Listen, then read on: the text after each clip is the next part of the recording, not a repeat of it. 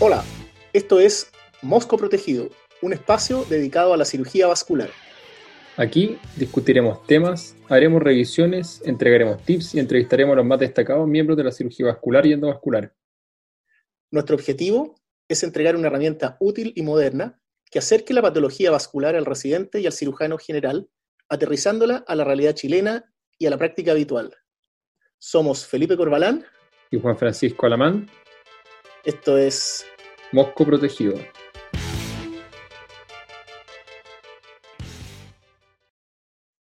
Hola, bienvenidos a nuestro primer episodio de Mosco Protegido. El tema de hoy es isquemia aguda de extremidades. Para introducirnos al tema, haremos un breve recordatorio. La isquemia aguda de extremidades se define por la súbita descenso del flujo arterial eh, a una extremidad que pone en riesgo tanto eh, a la extremidad misma como la vida del paciente. Habitualmente tienen menos de, por definición, menos de 14 días de evolución. Puede tener una etiología embólica o trombótica. Es una patología de diagnóstico muchas veces clínico con apoyo de imágenes y su manejo es eh, quirúrgico. Las consecuencias son tanto médicas como quirúrgicas e inmediatas como futuras y habitualmente pueden estar asociados a una menor sobrevida a largo plazo de estos pacientes. Así, eh, entonces, el tema de hoy día es me hago extremidades. Hola Felipe, ¿cómo estás? Hola Juan Francisco, eh, buena tu introducción. Creo que nos pone a tono para empezar a conversar de este tema. Así es, tenemos varias preguntas por discutir. Eh, quiero partir por preguntarte cuáles son las claves para ti de la anamnesis en un paciente con isquemia aguda para saber si esto es etiología eh, de una isquemia trombótica o embólica? Sí, creo que la pregunta va al, centro de lo que es la isquemia aguda. La isquemia aguda, como tú bien mencionaste, en muchos casos es de diagnóstico clínico. Y es por eso que los antecedentes mórbidos del paciente y, todo aquello que uno puede extraer en la historia es fundamental para eh, hacer el diagnóstico y para finalmente planificar un tratamiento. Yo creo que lo primero importante es la edad del paciente y los antecedentes previos. ¿ya? Y cuando digo antecedentes previos me refiero específicamente a algo que es muy simple a veces de preguntar, que es si al paciente le ha pasado esto antes previamente. No es infrecuente que el paciente refiera que este episodio o similar le ha ocurrido en el pasado. Y eso obviamente es una pista que nos está dando el paciente, nos está facilitando un poco el trabajo y nos está, por así decirlo, dando el diagnóstico. La edad, ¿por qué es importante la edad? En general, eh, la isquemia aguda embólica ya tiene, si bien se puede presentar en, cualquier edad, es un poco más frecuente en pacientes más jóvenes, Y, la isquemia aguda trombótica es más propia de los pacientes con enfermedad ateromatosa ya un poco más avanzada. Em, creo que otro elemento importante son antecedentes cardiovasculares, específicamente la presencia de arritmias, específicamente fibrilación auricular, y en el mismo sentido, el antecedente de que el paciente tenga o no factores de riesgo cardiovascular, que sea tabáquico, que el paciente tenga diabetes, todo eso nos va a ayudar a, conformar el panorama de, de, qué paciente estamos viendo. Hay una cosa que la quiero mencionar, no está en la historia del paciente, pero sí en el examen físico y probablemente creo que es el punto central que hace la diferencia desde el punto de vista clínico, si se quiere, y que es la presencia de pulso contralateral. Eh, en la isquemia eh, aguda de extremidades es mucho más frecuente en extremidad extremidades inferiores que en extremidades superiores. Y eh, aquel paciente que nosotros tengamos que tiene pulso contralateral, pulso en el pie, pulso normal, pulso pedio, tibial posterior, ese paciente con altísima probabilidad se trata de una isquemia embólica, a diferencia de aquel paciente poco más añoso, fumador, diabético, con antecedentes de ateromatosis sistémica, y llámese enfermedad carotídea, enfermedad coronaria, etc. Ese paciente, si uno le examina la extremidad contralateral, la otra, y no encuentra pulso, tiene mucha dificultad en encontrar pulso, bueno, eso probablemente está hablando un poco más de una isquemia aguda Otro elemento importante a considerar es eh, la temporalidad del cuadro. aquel paciente que presenta una isquemia aguda embólica en general tiene un territorio vascular previamente sano, por lo cual la interrupción del flujo en ese paciente va a provocar mayor cantidad de síntomas. Ese paciente no ha tenido el tiempo de compensar una oclusión brusca de la circulación, de la, de la irrigación en una extremidad, va a provocar en general mayor cantidad de síntomas. Y eso quiere decir, va a tener más dolor, la extremidad se va a presentar más fría, la extremidad se va a presentar con algún déficit neurológico probablemente. A diferencia de aquel paciente que tiene una isquemia aguda trombótica, que de base tiene una enfermedad aterosclerótica, y que ese paciente tiene eh, circulación colateral que ha ido desarrollando durante el tiempo. Y esa circulación colateral hace que el cuadro de la isquemia aguda sea mejor tolerado. Yo creo que esos elementos, con esos elementos, uno puede ya acercarse bastante al diagnóstico si es que no quedar, eh, eh, digamos, ahí a punto de, decir o dirimir si es aguda embólica o aguda trombótica. Perfecto. Entonces, en definitiva, la, para diferenciar de una isquemia aguda embólica o trombótica, tenemos elementos de la anamnesis, del examen físico, eh, además de la anamnesis remota, y algunos elementos en que nos podemos apoyar de ayuda diagnóstica. Eh, por lo mismo, me gustaría preguntarte, ¿cuándo pedir un angiotac en una isquemia aguda? ¿Siempre? ¿A veces? ¿En pacientes con antecedentes previos? En pacientes que sospechan una etiología en especial, ¿cuándo pides tú una, una angiotac de extremidades en estos pacientes? Bueno, la verdad es que yo creo que eh, hoy en día voy a partir un poco más atrás y decirte que dentro de la patología vascular de urgencia, eh, de todos los exámenes que uno puede hacer, el angiotac poco a poco se ha ido posicionando como el, el gran examen para la enfermedad vascular de urgencia. Y eso por varias cosas, digamos. Eh, porque es muy rápido, primero que nada, porque no es operador dependiente, porque está muy disponible hoy en día, no así hace 10, quizá 15 años, pero hoy en día la mayoría de los hospitales cuenta con angiotac. Y no se requiere un angiotac de 256 canales, se requiere uno de 16, 32, todavía quedan por ahí en algunos hospitales, y eso también va a servir para hacer diagnóstico vascular. Entonces, eh, el angiotac es probablemente hoy en día el gran aliado, por así decirlo, eh, imaginológico en la patología o, el gran aliado para el cirujano vascular. Yendo un poco a la pregunta tuya, eh, voy a tratar de ser un poco dicotómico. Probablemente, si hay tiempo, si hay tiempo y el paciente no está en una emergencia, es decir, si yo tengo tiempo y eso no me va a retrasar mi conducta quirúrgica, quizá yo te respondería siempre. Siempre me gustaría tener más información que menos información. Pero por el otro lado, si el angiotag me va a significar que voy a tener que retrasar el pabellón, que me voy a demorar tres horas más, cuatro horas más, te diría que nunca hay que pedirlo. En el fondo, yo, yo creo que el angiotag, como, como dije anteriormente, va a ser una ayuda al diagnóstico, va a ser un complemento, nos puede ayudar específicamente eh, no tanto, yo diría, en la parte infringuinal, como más que nada en la parte aortoiliaca, saber si hay elementos trombóticos sobre la ingle, nos va a ayudar un poco a saber el estado eh, previo del paciente, nos va a decir cuánta enfermedad previa, cuánta teromatosis previa tiene el paciente, em, y, nos va a hacer un apoyo en ese sentido. Pero eh, el diagnóstico, como te dije anteriormente, yo creo que es más clínico, y el angiotag yo lo tomaría de esa manera, o sea, si tengo tiempo y no voy a retrasar el tratamiento, probablemente me gustaría tener uno, pero si me significa un retraso, no, no necesito el angiotag para eh, tomar una decisión quirúrgica. Estoy muy de acuerdo contigo. Yo creo que el angiotag, si bien puede ayudarnos a, eh, a reforzar la sospecha de embólica versus trombótica eh, podría no ser concluyente y, no necesitarlo uno eh, tampoco para tomar la decisión de si tenemos que seguir a cirugía o no. Sin embargo, como tú bien dices, puede ser una ayuda útil antes de entrar a pabellón en el sentido de que nos dice cómo están los vasos y un poco con qué me voy a encontrar y eventualmente podría darnos algunas sorpresas como presencia de aneurismas aproximal eh, y desde luego si ha tenido cirugías previas también puede explicarle un poco con qué nos vamos a encontrar.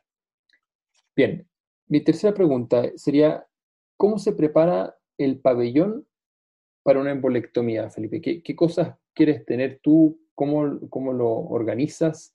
¿Y cómo eh, también preparas a tu personal para enfrentarse a una embolectomía? Creo que una pregunta fundamental. Creo que no solo en patología vascular, sino que en todas las patologías quirúrgicas, eh, la preparación del escenario quirúrgico es fundamental. Y gran parte del éxito de, una intervención, y específicamente de la cirugía vascular, tiene que ver con cómo uno prepara la, previa antes de, ir a, operar. En primer lugar, yo creo que es importante formar equipos, ¿ya? Y eso quiere decir eh, trabajar con un equipo conocido. Eh, médicos, enfermeras, pabelloneras, arsenaleras y anestesistas, deben formar un equipo, deben saber conocerse, conocer cuáles son los, los timings de cada uno, conocer cuál es, eh, cómo se hace la cirugía vascular, y, porque uno va aprendiendo en la medida que va haciendo uno, dos, tres, cuatro pacientes, todo el equipo va aprendiendo, el equipo se va desarrollando y eso es muy bueno. Yo creo que desde el punto de vista de insumos en un pabellón, hoy en día en cirugía vascular hay dos cosas que son fundamentales, que es el contar con ecografía, en primer lugar, y en segundo lugar con un arco en C, si es que uno no trabaja en un pabellón híbrido, en cuyo caso ahora un geógrafo, obviamente. La ecografía es útil en el preoperatorio, nos ayuda a ver la safena, nos ayuda a ver muchas veces a qué altura está el problema, nos ayuda a ver cómo está el flujo más arriba de la obstrucción, más abajo de la obstrucción. La eco es fundamental, yo creo, hoy en día. Y sirve en el postoperatorio inmediato para evaluar la calidad de la reascularización, evaluar el sitio quirúrgico en algunos casos. Yo creo que hoy en día la eco es parte del instrumento, del, del inventario del cirujano vascular. El arco en C también. El arco en C es útil para eh, el intraoperatorio, si uno necesita una geografía, saber si, si la reascularización está completa, si uno sacó todo el trombo, si el paciente bueno, tiene una buena salida o por cuántos vasos está saliendo. Yo creo que el arco en C es fundamental. Y las técnicas de, geografía intraoperatoria no son técnicas difíciles, son técnicas fáciles de aprender, son técnicas cuya curva de aprendizaje es relativamente rápida, por lo cual yo creo que debe haber un arco en C y el cirujano que haga la embolectomía debe estar familiarizado con las técnicas de geografía. El instrumental vascular debe estar, obviamente, y eso es algo que hay que preparar antes, una caja que tenga los separadores adecuados, las pinzas adecuadas. Y hay otras cosas que uno siempre, a veces, si se quiere, cuando está partiendo, se olvida. El suero parinizado, la sonda Nelaton o la sonda alimentación pediátrica para irrigar, suero parinizado hacia distal o hacia proximal. Yo creo que son elementos que no hay que olvidar. nunca es malo hacerse uno una tablita con cuáles, un checklist, con cuáles son las cosas necesarias y, de esa manera uno va aprendiendo y mejorando. Yo creo que eso, eso es lo, las cosas fundamentales en las cuales yo me fijo antes de entrar a un, a un pabellón vascular de urgencia. Yo quería entrar ya en la parte más quirúrgica, probablemente tal. Ya tenemos, hicimos el diagnóstico del paciente, le tomamos exámenes, preparamos nuestro escenario quirúrgico y ahora hay que entrar ya a operar. Y bueno, la embolectomía normalmente se hace por la vía femoral. Entonces, te quiero preguntar, ¿cuáles son, a tu juicio, los reparos técnicos importantes que el cirujano debe tener en cuenta al hacer el abordaje femoral? Y estoy pensando desde antes de, lavar al paciente, desde antes de lavar al paciente hasta cerrar la herida. ¿Cuáles son los puntos más importantes a ti te parece que uno debiera considerar en el abordaje femoral? Bueno, yo, el, abordaje femoral, sobre todo en los casos de embolectomía y isquemia aguda, creo que hay que preparar y pintar las dos extremidades completas, incluidas hasta los pies. Como dijiste, pudiéramos terminar ocupando safena. Puede ser que la safena de este lado no esté buena y esté mejor la del otro lado. No sabemos qué tipo de reparaciones podemos terminar eh, necesitando. Incluso en, en contadas ocasiones podemos terminar hasta en un bypass FEM-FEM. Así que yo siempre creo que uno tiene que tener incluidas las dos extremidades lavadas eh, y preparar hasta el ombligo. Eh, preparar hasta el ombligo también me da la oportunidad de eventualmente controlar la ilíaca externa, si fuera el caso. Eh, respecto a la folia, como bien dijiste, y todo esto preparando el pabellón antes del acceso, yo lo paso por el medio de la mesa o por un costado bajo el muslo. Respecto del acceso, femoral, yo para poder ubicar la arteria femoral palpo el tubérculo del pubis y luego la espina ilíaca anterior y trazo una línea eh, imaginaria, la línea que los une es el ligamento inguinal y al medio de esa línea está la arteria femoral común, que la puedo palpar como un cordón si es que no tiene pulso y puede ser más duro sobre todo y ser bien palpable en caso de los pacientes con enfermedad arterial previa. Eh, en el caso del servicio de urgencia, de cirugías como esta, creo que el acceso es longitudinal. En ocasiones nomás va a ser transversa, y una incisión longitudinal con un tercio sobre el ligamento, esta línea imaginaria, y dos por debajo. Me voy profundizando de la forma más recta posible hacia profundo con electrobisturí, cuidando de no, no generar bolsillos que eventualmente puedan ser puntos para generación de seroma eh, o eventualmente infección de operatoria. Si veo linfonodos, los evito a todo costa, eh, trato de pasar por el lado. Si definitivamente no es posible, los toco al menos, lo menos que se pueda. Y si ya definitivamente tengo que sacarlos, eh, les paso una Kerry por debajo o alrededor y ligo los vasos linfáticos que llegan a él. Una vez que llego a la vaina, tomo, sigo con pinzas y tijeras la abro con ayuda del segundo cirujano, tomándola con, con dos pinzas eh, de y con, con, la tijera de Metzenbaum. Introduzco el dedo índice a la vaina y, y el ayudante se para con el fase craneal y luego hacia el límite caudal de la herida y con la introductory eh, y mi dedo por debajo logro abrir un poco más el subcutáneo y la fascia.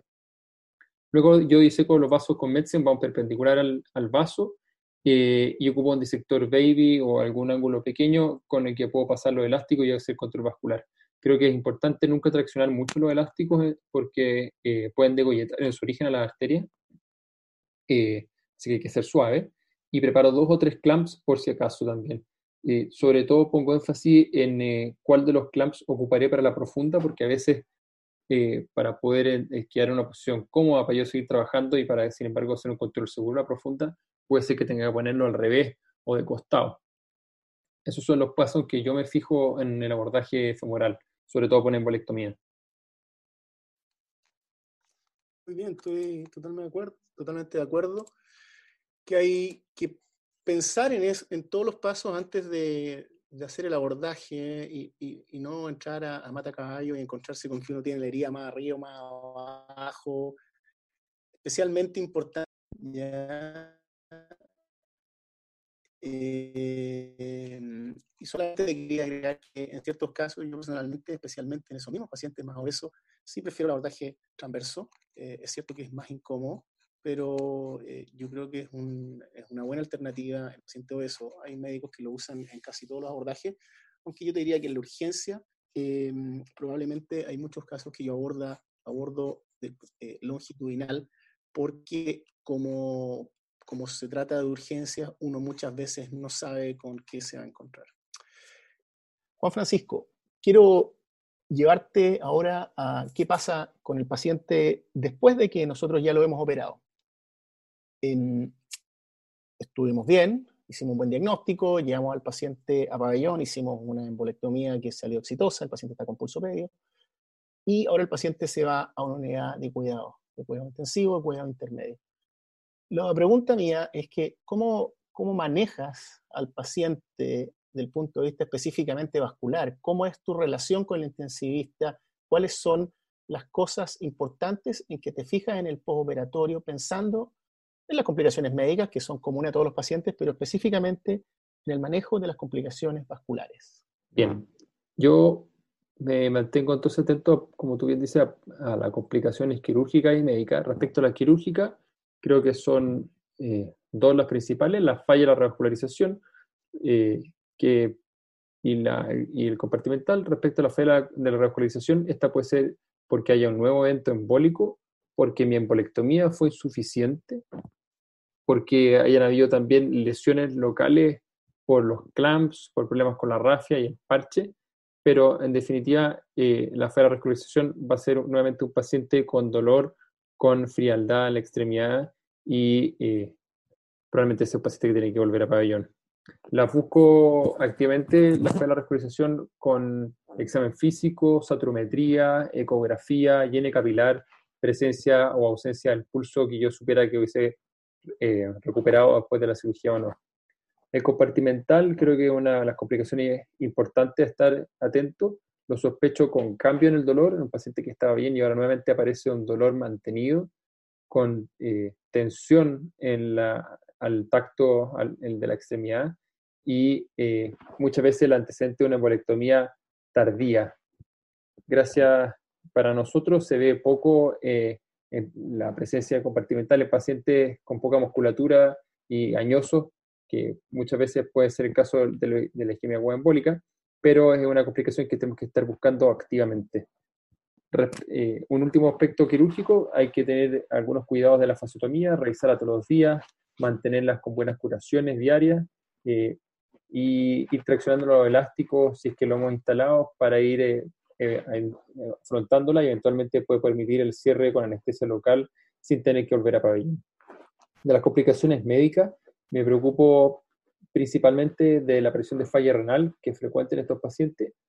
Para eso me, busco una hidratación endovenosa suficiente con monitoreo de la diuresis monitoreo diario de niveles de potasio, creatinina y creatinina Reinstalo las terapias de base tan pronto como sea posible y particularmente me preocupo de la importancia de una eh, anticoagulación bien llevada con heparina no fraccionada eh, y con rangos eh, correctos. Busco también activamente la fuente embólica si es que no fuera evidente me refiero a un ecocardio y a un holter de ritmo antes del alta. Súper.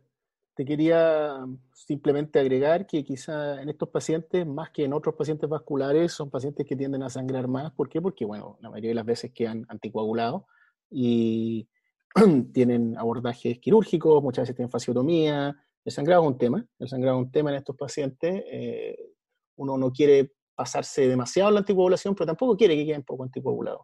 Es complejo ese manejo, ese, ese balance no es fácil, pero hay que lograrlo con el tiempo. Y lo último con respecto al compartimental, yo creo que hay cierta utilidad en la medición de la CK en forma seriada, porque también te, en un paciente que durante las primeras 12, 24 horas no tiene síntomas y que empiece a elevarse CK, quizá un paciente que hay que ponerle ojo. Simplemente eso. Eh, pero en el resto totalmente de acuerdo con el abordaje y el enfrentamiento. Por último, Juanfra, la embolectomía es un procedimiento para el cirujano general, un procedimiento que el cirujano general debe hacerlo o debe trasladar al paciente siempre que se encuentra con isquemia aguda. ¿Qué te parece? Me parece una súper buena pregunta. Yo creo que siempre que tengamos la oportunidad de, tanto de esta patología como otra, vascular o no, de apoyarnos en alguien que la vea con mayor frecuencia, siempre es positivo. Eh, si uno puede derivar paciente eh, en ocasiones que lo ameriten, creo que, es posible también. Sin embargo, creo que la embolectomía es una herramienta básica del cirujano general, tiene que saber practicarla, eh, tiene que quizás no estar, hacerla con demasiada frecuencia, no, no tener la oportunidad, pero tiene que saber cómo hacerla, tiene que poder realizar un acceso femoral y manejar el Fogarty y quizás no hacer una, una embolectomía bajo rodilla, pero sí definitivamente el acceso eh, femoral y la embolectomía es una cirugía que el cirujano general tiene que poder realizar en forma exitosa. Creo que, creo que tenemos que pedirle que, no solamente la haga, sino que la haga bien y confiadamente. Sí, creo fundamental también que médicos que no están cerca eh, o no tienen acceso, digamos, rápido a un cirujano vascular, sean capaces de resolver este tipo de urgencias. Cuando digo rápido me refiero a un avión de distancia eh, o cuando están a un viaje de más de 6, 8 o 12 horas. Yo creo que el cirujano que está en esa circunstancia debe ser capaz de resolver esta patología. Bueno, eso es por lo que yo te quería preguntar, Juanfa. Creo que hemos hecho una, buena revisión. Em, y por mi parte estoy satisfecho. Perfecto, sí, estoy de acuerdo contigo. Yo creo que eh, damos por finalizado este primer episodio que ha más o menos respondido y revisado el tema. Muchas gracias.